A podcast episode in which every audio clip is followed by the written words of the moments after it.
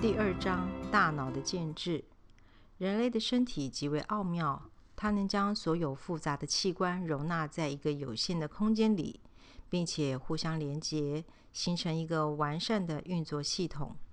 根据科学家的说法，即使是一个普通人的大脑，也是全宇宙最复杂的物体。而且，婴儿的大脑并不是一个小型的成人脑，它不像人类体内的大多数器官，只会随着年龄增加而变大，而是能够不断的成长变化。大脑的成长变化在童年期以及家庭的保护下，会经过几个特别的阶段，然后到了青少年的时期，趋于独立自主。儿童和青少年的大脑具有易感知的能力，这也是有原因的。就如同小鸡对鸡妈妈的铭印作用，人类的小孩和青少年能够铭记自己曾经历过的经验，这些经验将会影响他们未来成年时的生涯规划与选择。我自己就是一个例子。我在非常小的时候，神经科学与医学就在我的脑海中起了明印作用。早年的经验激起我无法抗拒的好奇心，这份好奇心从高中、医学院、研究助理，直到今天都还驱使着我。我生长在康乃狄克州，距离曼哈顿约三十分钟车程的一个和乐家庭，是家中三个小孩的老大。我们住的地方是格林威治，从以前就有很多演员、作家、音乐家、政治家、银行家，以及许多的多金人士住在此地。知名电影女演员葛伦·克罗斯就是在这里出生，老布希总统在这里度过童年，而伟大的爵士乐手汤米·多尔西则在此长眠。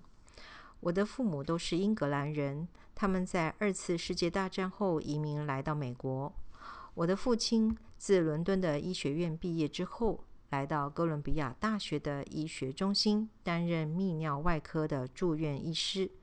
对我的父母来说，格林威治似乎是一个常住久居的好地方，因为这里距离纽约市不远，通勤方便。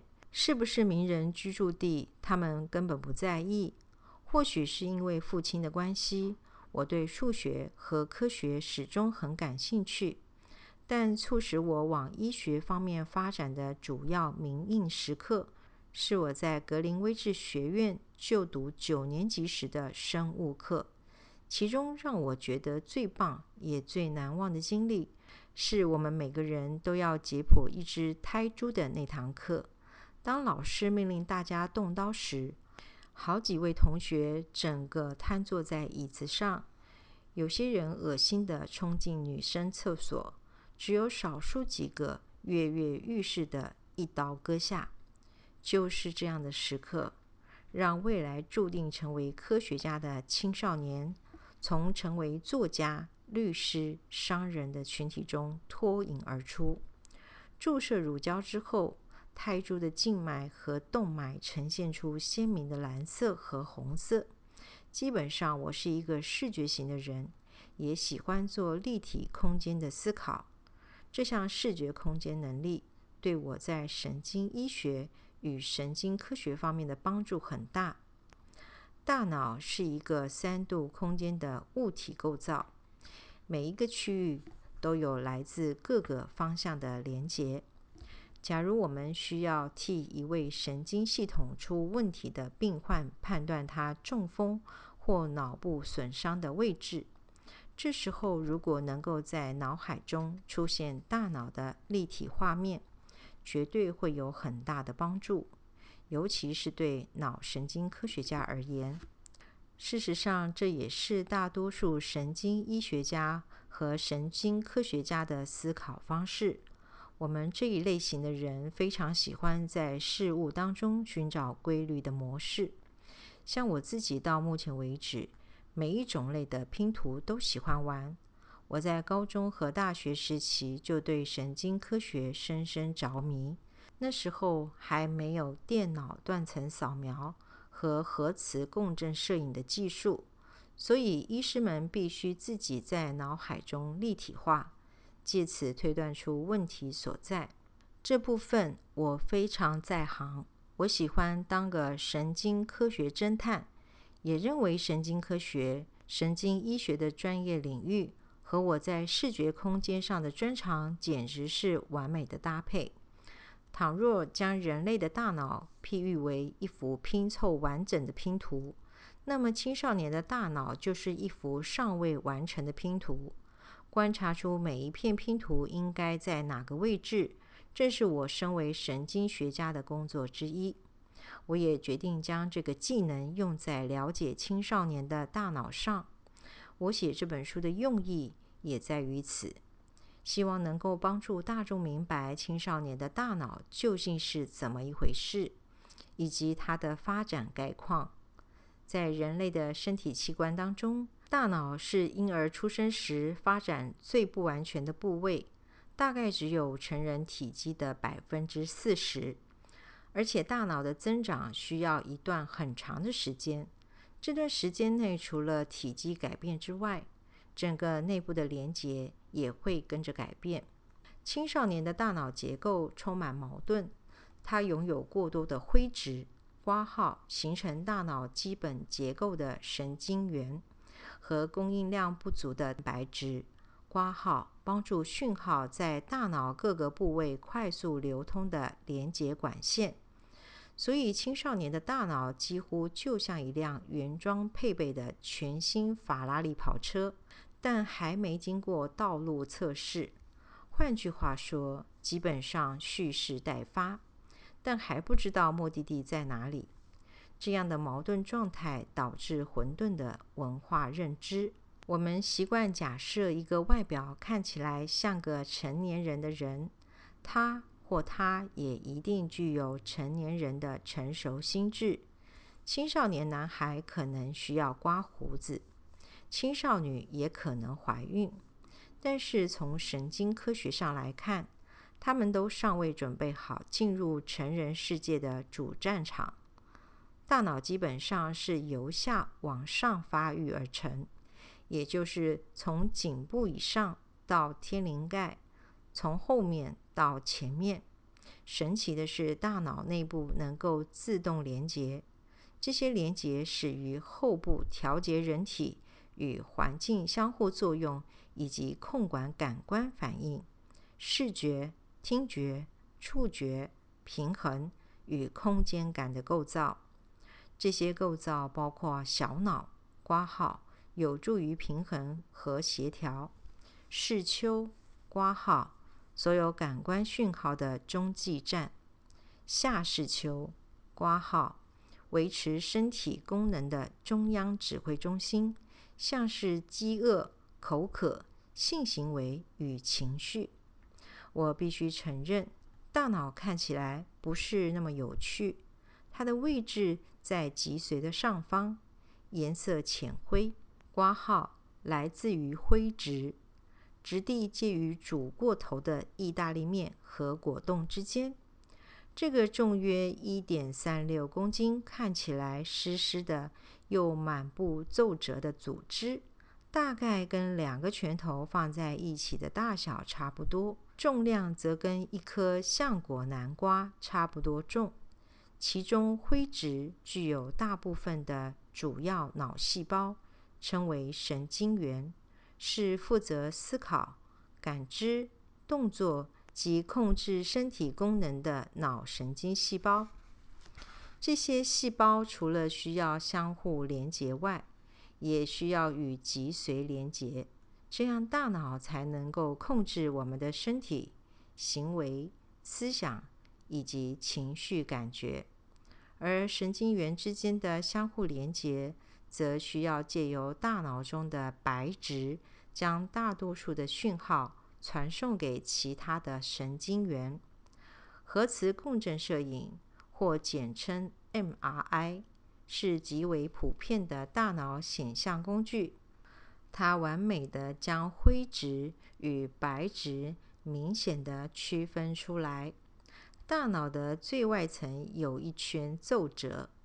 凹下去或皱褶的部分称为脑沟，凸起的部分则是脑回。图示一所显示的是为一般病人所做的脑部核磁共振影像。从影像中可以看出，大脑分为左右两边，我们称每一边为半球。挂号 MRI 影像从中间横剖角度 A，纵切角度 B，就更容易看出大脑的两半。大脑的最表层称为皮层，是由靠近最表面的灰质所形成。皮层下方则是白质，大部分的脑神经细胞（括号神经元）都分布在灰质。神经元会和附近的其他神经元做直接的连接，但是如果要与分布在大脑其他区域或脑部另一个半球，或是在脊髓内负责启动脸部或身体肌肉。和神经的神经元连接，就必须透过白质将讯息传导出去。白质之所以被冠上“白”字，是因为在核磁共振摄影或实际观察下，白质的颜色比较浅。原因在于神经元在穿越此处时，外面会包裹一层类似脂肪的绝缘物质，称为髓鞘。它的颜色就是白色。我之前说过，大脑的尺寸大小甚至重量都不具任何意义。一只鲸鱼的大脑重约十公斤，大象的大脑约重五公斤。倘若智力的高低取决于大脑与身体的重量比例，人类肯定是输家。侏儒猴的大脑重量。与体重的比例是一比二十七公克，人类则是一比四十四公克，也就是四十四公克的体重里，大脑只占了一公克。所以，我们的大脑占身体总重量的比重，其实比人类的灵长类表亲还要少。神经元相互连接的复杂度才是真正的关键。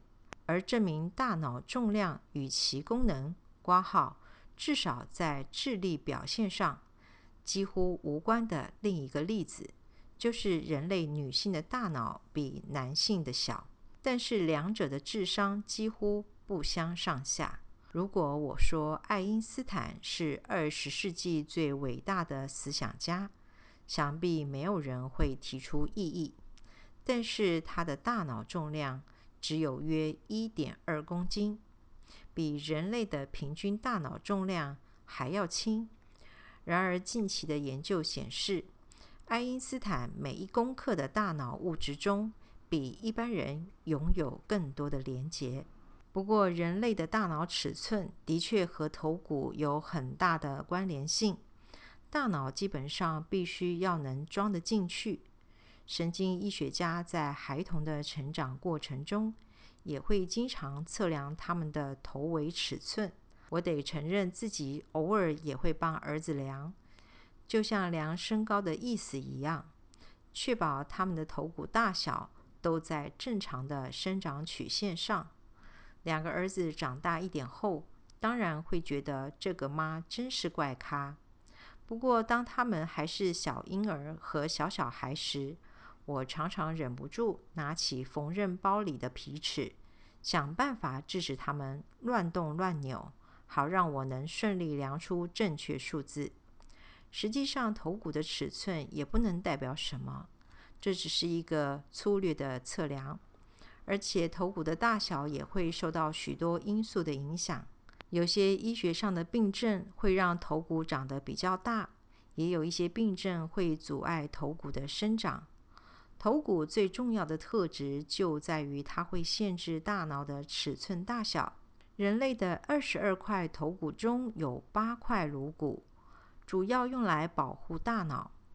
婴儿刚出生时，这些颅骨之间只靠着结缔组织松散的连接在一起，好让婴儿通过产道时头部能够稍微被挤压。以便顺利产出。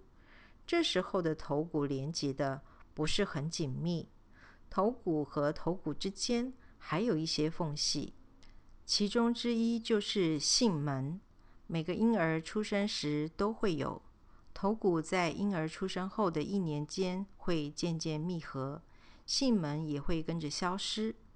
头部的生长发育大多从出生到七岁时最为显著，颅骨在第一年增长得最快。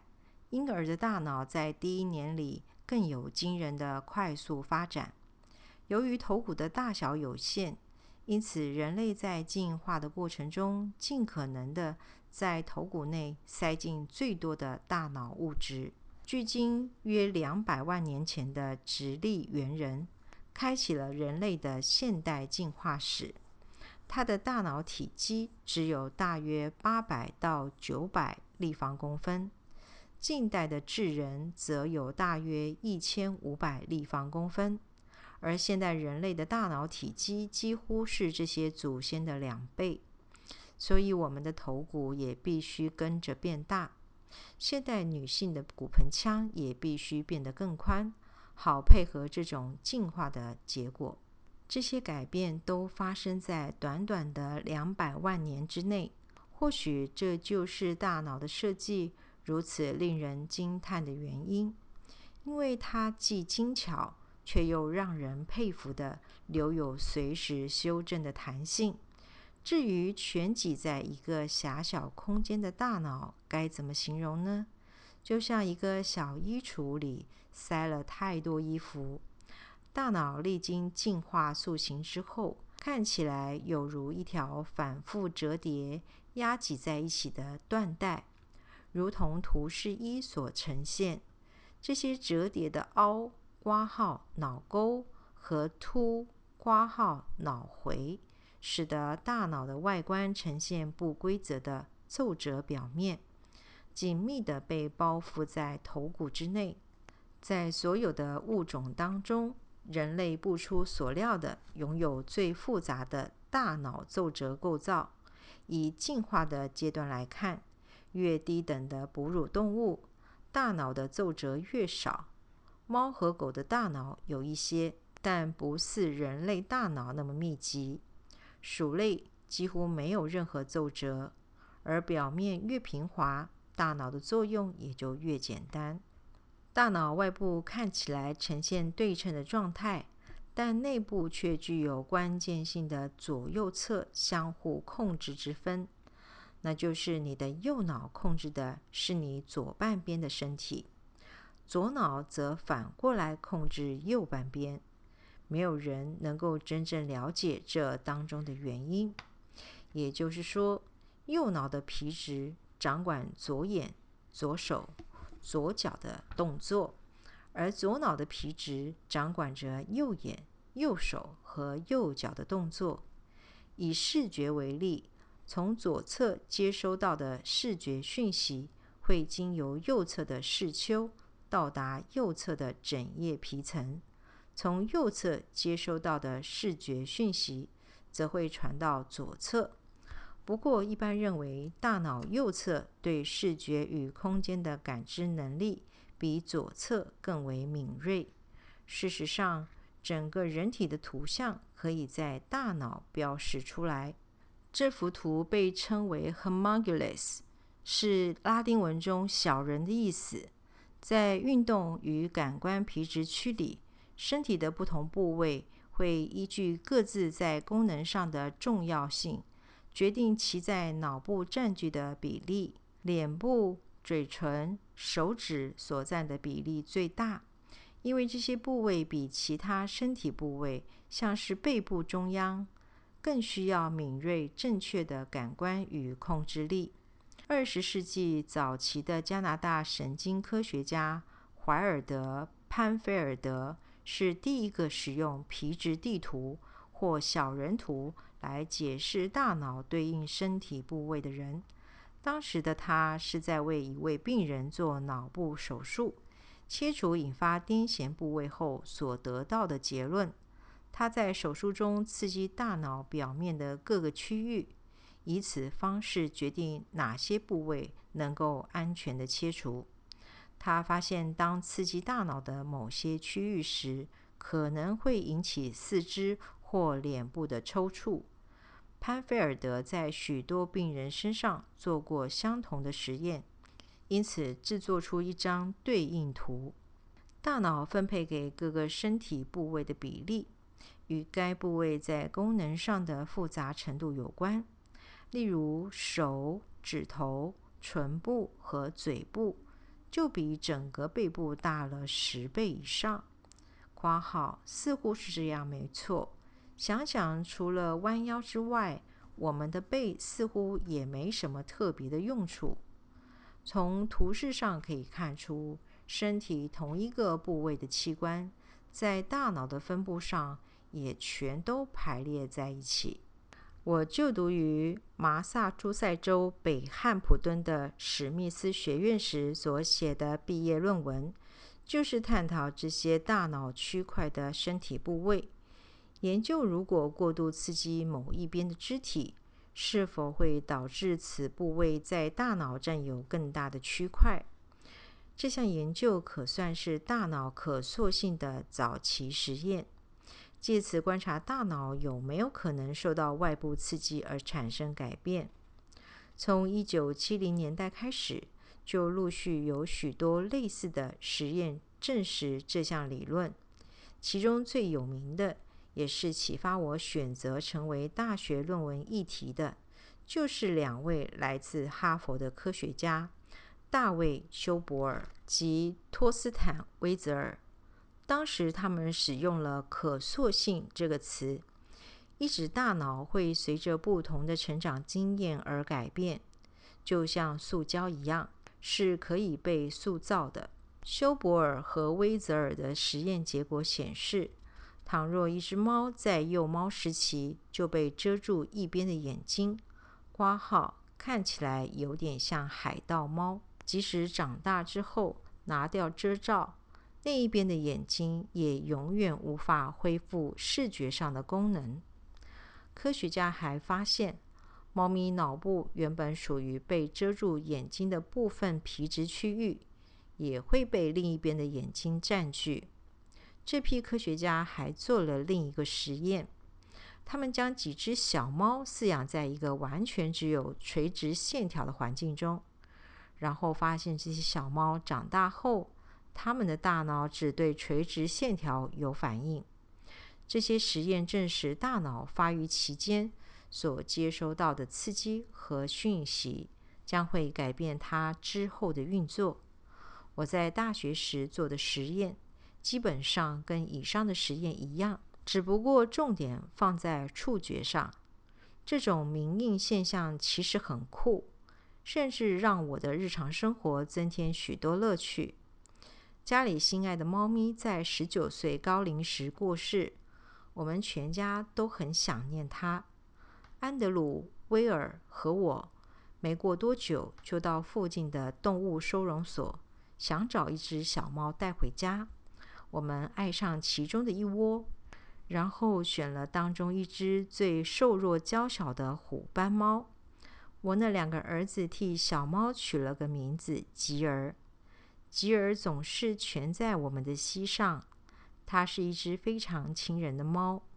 我在某天突然想起关于大脑可塑性的实验，就对安德鲁和威尔说。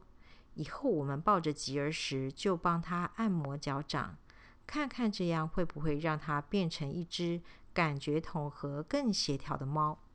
所以之后，只要吉儿趴在我们任何一个人腿上，我们就会用手帮他按摩，张开他的脚掌，摩挲他的每一根小指头。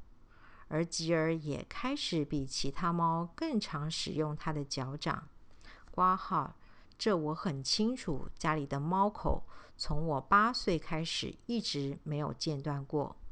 它会用脚掌做其他猫咪不会做的事。它是一只非常以脚为中心的猫，每天在房子里走动，把桌上的小东西扫到地上，开心的看它们撞击到地面，这也成了我们惊吓的来源，因为不是每一样东西都不会破。吉尔也经常使用左边的脚掌来吃东西，他会轻轻的把脚掌放进猫罐头，然后挖一点肉酱出来放进嘴里。看过几次后，我们注意到他在做这些事时，用的几乎都是左边的脚掌。我们的猫是左撇子。我们后来突然想到，大家每次抱起吉儿帮他按摩时，因为三个人都是右撇子，所以很顺手的就比较常按吉儿的左脚。居家的脑神经可塑性的实验圆满成功。我很肯定，如果能够观察吉儿的大脑，一定可以看到他大脑对应在脚掌的区块比一般猫咪还大，特别是左脚掌的部分。这种因为生活经验而改变大脑区块空间的现象，也会发生在人的身上。我们将环境能够改变天性的这一段大脑发展期称为关键期。后面的章节会就此做更深入的探讨。如同我之前提到的，视觉与身体部位在大脑上的位置分属不同的区块，不过这些区块有可能缩小或扩大，端看发展时有多少的感官被使用到。人类的大脑在结构上分成四个区域：额叶（括号顶前）、顶叶（括号顶后）、颞叶（括号两侧）、枕叶（括号后）。大脑位于连接脊髓的脑干上，后下方则有负责运动与肢体协调的小脑。枕叶具有视觉皮质。顶叶负责处理各类协调讯息，包含运动与感官皮质。挂号包括图示二中的小人区域。颞叶包括了控制情绪与性行为的区域。语言区也在这里。更精确的说法，应该是在优势半球。挂号。惯用右手以及百分之八十五使用左手的人是在左半球的颞叶区，极少部分真正只能使用左手的人，则是在右半球的颞叶区。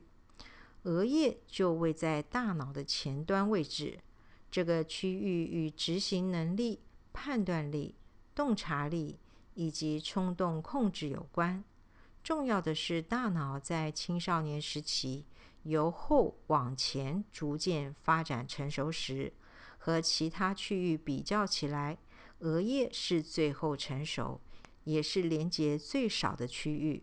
每一种感官在大脑里都有特别的专属区域。听觉或听觉皮质在颞叶，视觉皮质在枕叶，掌管运动与感觉的运动皮质和感觉皮质则在顶叶。除此之外，大脑的其他部位和感官毫无关联。最好的例子就是额叶，额叶占人类大脑总体积的百分之四十以上，比其他物种的比例还要高。额叶是我们洞察力、判断力、抽象思考以及计划的区块，也是自我意识和评估危险及威胁性的源头。我们利用此区块提供的线索来做明智的选择，也因此额叶常被称作是人类大脑的执行力。黑猩猩的额叶大小和人类相差无几，但大约也只占其总脑容量的百分之十七。狗的额叶只占百分之七。对其他物种而言，脑部构造才是关键。倘若和人类相比较，猴子和黑猩猩的小脑就大很多，而小脑是负责肢体协调的区域。海豚的听觉皮层比人类更先进，听觉范围至少是人类的七倍。狗的大脑拥有十亿个嗅觉细胞，人类只有少少的一千两百万个。此外，鲨鱼的大脑中拥有特殊的细胞，能够探测电流范围，目的不在于导航，而是感应周遭其他鱼类为了避免成为猎物而逃离时所发出的微弱移动讯号。人类没有动物们的特异功能，但我们有的是谋略和智慧，脑力赢过蛮力。此优势需要长时间的发展，因为进出额叶的连接是大脑中最复杂，也是最慢完整成熟的部分。因此，大脑的执行力绝对不是与生俱来的能力，而是属于渐进式的缓慢发展。那么，在儿童期与青春期阶段，大脑区域是以何种顺序相互连接的呢？这个问题在现代大脑显影技术尚未发明之前，根本不可能得知。但是，新形态的核磁共振摄影技术不但能提供头骨内的精确大脑影像，还能显示出大脑各个不同区域的连接。更棒的一种称为。功能性核磁共振造影（括号简称 fMRI） 的新技术，甚至能够显示出大脑的哪些区域相互启动，让我们实际看出共同启动的区域是否也相互连接在一起。美国的国家健康研究院于十九世纪进行了一项重要研究。检视人类大脑区域在生命的前二十一年间如何相互连接、活化。这项研究的结果意义非凡。他们发现大脑的连接从后侧逐渐延伸到前面，额叶是最后完成连接的部位。挂号图示四。所以青少年的大脑实际上只有百分之八十的成熟度。剩下的百分之二十，也就是连接最稀少的区块，对于解开青少年令人困惑的行为有极重要的意义。像是情绪起伏、容易烦躁、冲动行事、易怒暴冲、无法专注、难以持之以恒、不能跟成人沟通，还有受不了诱惑而使用毒品、酒精或做出危险行为等等。当我们自认自己是个既文明又有智慧的成年人时，该感谢应该是额叶与前额叶的皮质啊。由于青少年的额叶发展仍未成熟，所以我们对于日常听到或在报章杂志上看到青少年犯下的错误或造成的意外，实在不该大惊小怪，因为这个发展的过程一直要到成年期前才算完成。所以，大学阶段其实也是一个脆弱期。我的一位朋友最近告诉我关于他儿子的大学室友丹的故事。丹从小到大都是个乖孩子，很少让父母担忧。他一向很受大家欢迎。高中时是学校冰上曲棍球的校队明星，大学主修金融。暑假时，我那位朋友的儿子接到丹的母亲打来的电话，他说丹在前一晚不幸溺毙了。那晚他和几个朋友一起外出喝了酒，半夜三四点时，在回家的路上，这一群人总共有八个，突然决定想要清醒一下，于是一起走到镇上的网球俱乐部。俱乐部当然已经关门。但是上锁的大门根本阻挡不了他们。八个人就这么翻墙跳进俱乐部的游泳池里。之后，这群人走回家时，其中一个才问：“丹到哪里去了？”大家立刻跑回俱乐部，但为时已晚。他们发现丹脸部朝下浮在游泳池里。医护人员将丹的死因归咎于严重酒精中毒。造成的意外溺水，其中一篇报道的描述让我不禁摇头。上面写着：“警察单位呼吁孩童及成人在冒险前，请务必三思，免得造成无法挽回的后果。三思这话我们不知对家里的青少年和青少女耳提面命多少次。虽然如此，我一听到丹的事，立刻打电话给两个儿子，告诉他们这件事。我对安德鲁和威尔说：“你们必须牢牢记住，喝酒和游泳这两件事不能一起做，否则就会发生像这样的憾事：半夜突然决定翻墙，或是和七个同样喝醉酒的朋友一起跳进游泳池里也一样。”父母如何和自己的孩子分享这些悲剧，是一件非常重要的事。父母的想法不应该是“哇，好险，不是发生在我的小孩身上”，或是“我家的青少年绝对不会做这样的事”，因为你永远不知道。所以你必须主动出击，把这些真实故事、活生生的教训塞进孩子的脑袋里。然后一遍又一遍的在晚餐时、球队练习过后、上音乐课前不断提起，即使他们不耐烦的抱怨之前已经听过了。你需要提醒孩子，这些事随时都可能发生，很多状况都会让他们陷入麻烦，甚至招致严重的后果。重复耳提面命之所以重要的其中一个原因，在于青少年的大脑发展尚未成熟。额叶的其中一个执行功能包括前瞻性的记忆，一种能在脑海中提醒你在未来的某个时间执行某件事的能力。例如，记得下班回家后要回复一通电话。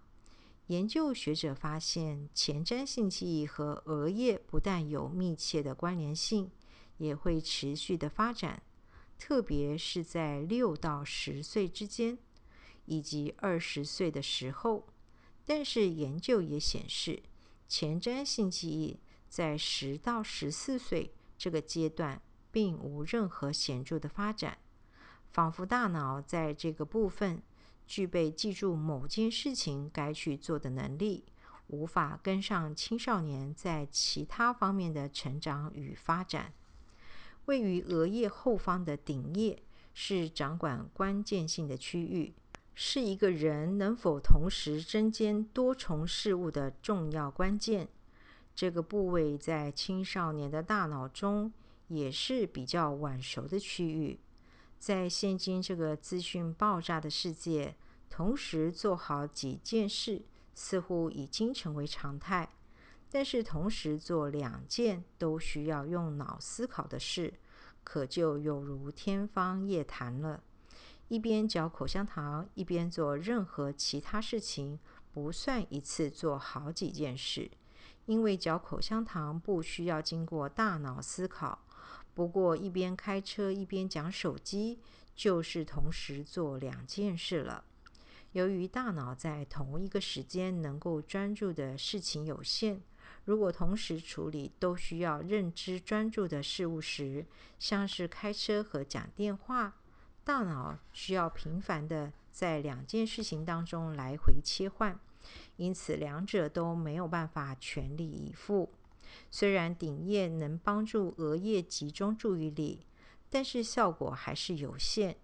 人类的大脑感觉上似乎优秀到足以在同时间内应付两件事情，但我们真的做不到。瑞典卡罗林斯卡医学院的科学家在二零零九年时。利用功能性核磁共振造影扫描大脑在人们同时做不止一件事情时的影像，来测量这些限制。他们发现，一个人的工作记忆一次只能存取二到七个不同的影像，也就是说，想要同时处理不止一件复杂的事情几乎不可能。专注力主要由顶叶所主导。它能抑制无关的活动，好让大脑将注意力集中在一件事情上面，然后再换下一件事。美国 ABC 电视台（挂号简称 ABC） 特派员大卫·克雷和他的青少年女儿戴文，在二零零八年五月的一集《早安美国》的节目中，生动显示出发展未成熟的顶业所造成的问题。节目中使用美国保险公司所设计的行车路线，由已经有一年开车经验的戴文担任驾驶，他的父亲大卫坐在前座。戴文上路前已被告知限行车速、何时该踩刹车。什么时候转弯等等，也让他现场试开了一遍。节目设计在戴文接下来开车行经需要转弯或者是连续转弯的路段时，故意出现三个让他分心的测试。第一是他在开车时递上了黑莓机，然后要他把荧幕上的简讯念出来。戴文这时撞倒了好几个三角锥。第二个测试是让戴文的朋友坐在后座一起聊天，车子又撞飞了好几个三角锥。最后，他们在戴文开车时故意传递一包饼干和一瓶水。就在他忙着递水和饼干时，更多三角锥遭殃了。对青少年的大脑而言，同时处理多件事物不只是个神话，还是件极端危险的事。一心多用俨然已经成为人人挂在嘴边的一句话，但是瑞典的这个实验证明其中还是有所限制。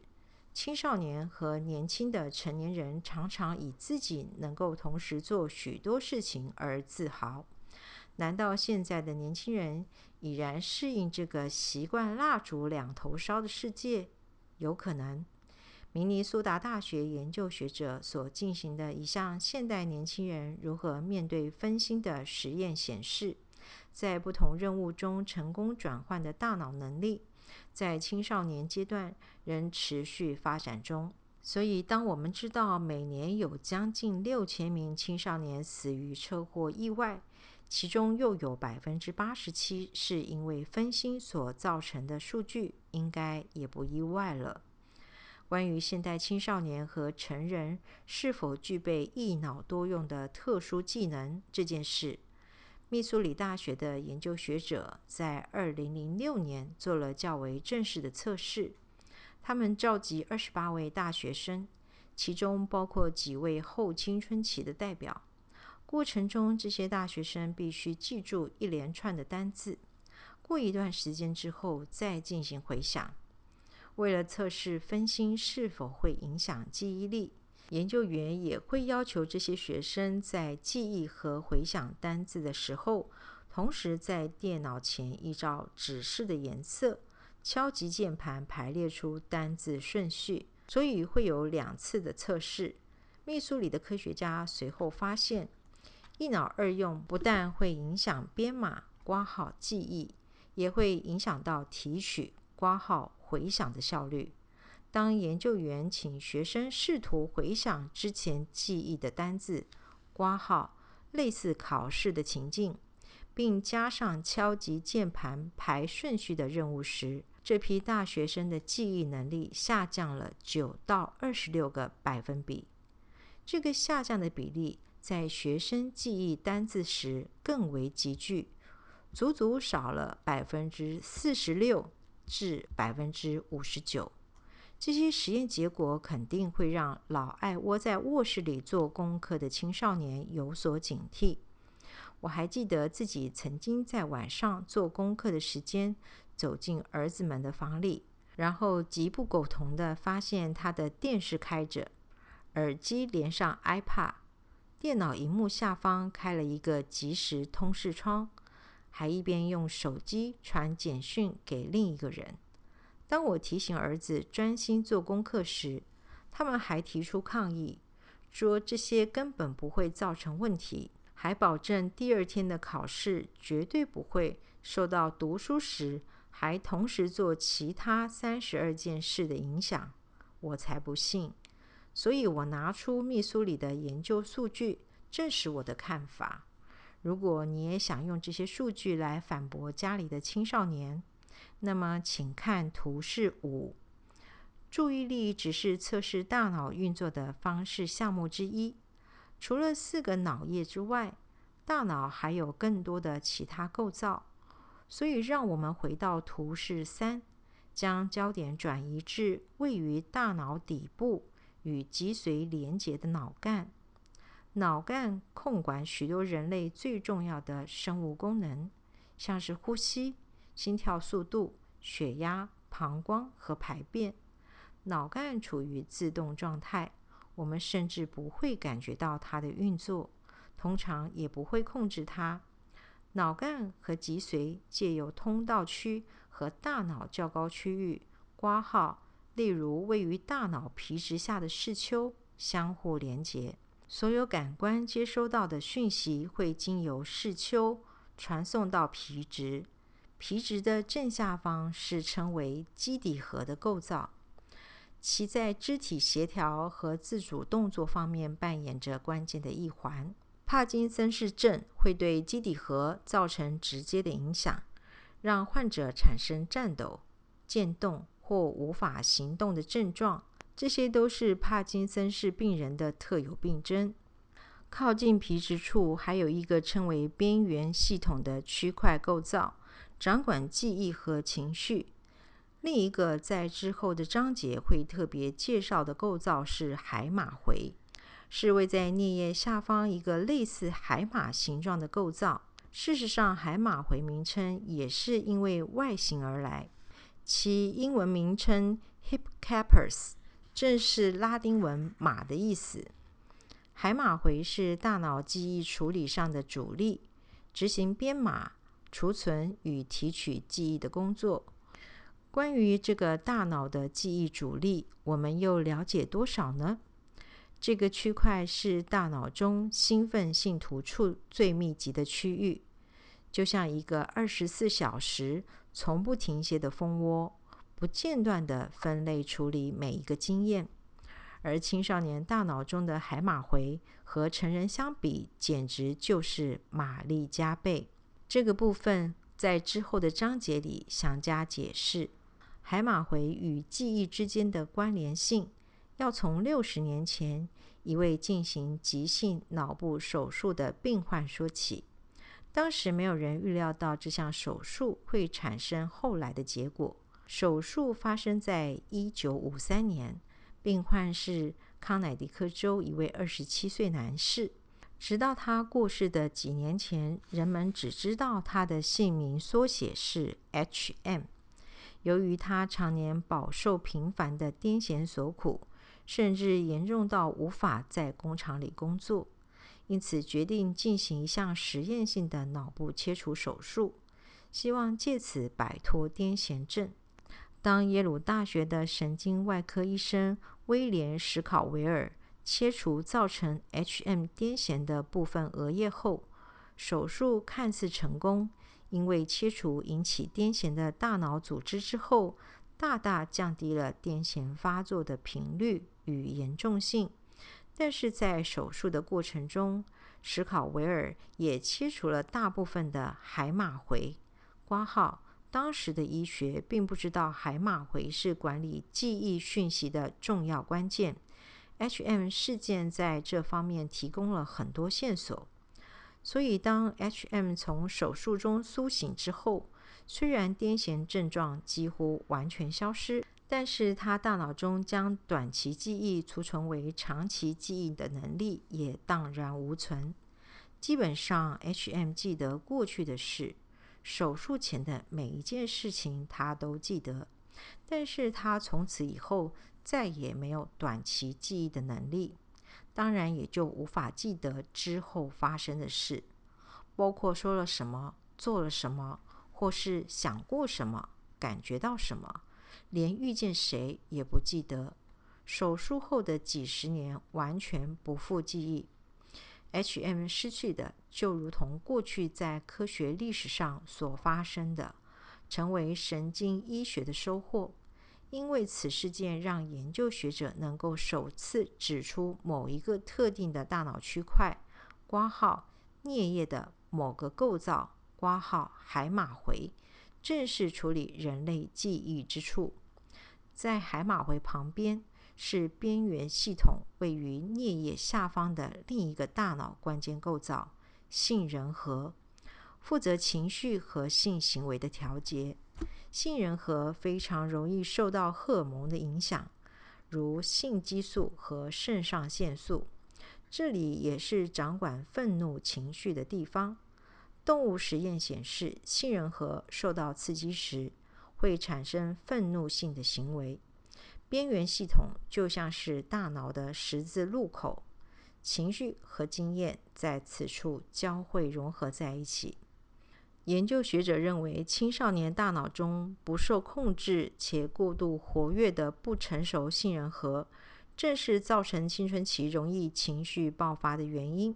这也解释了当青少年认为理由充分的请求遭到父母说不时，为何常常歇斯底里的发飙。因为尚未发展成熟的杏仁核，加上连结松散的额叶。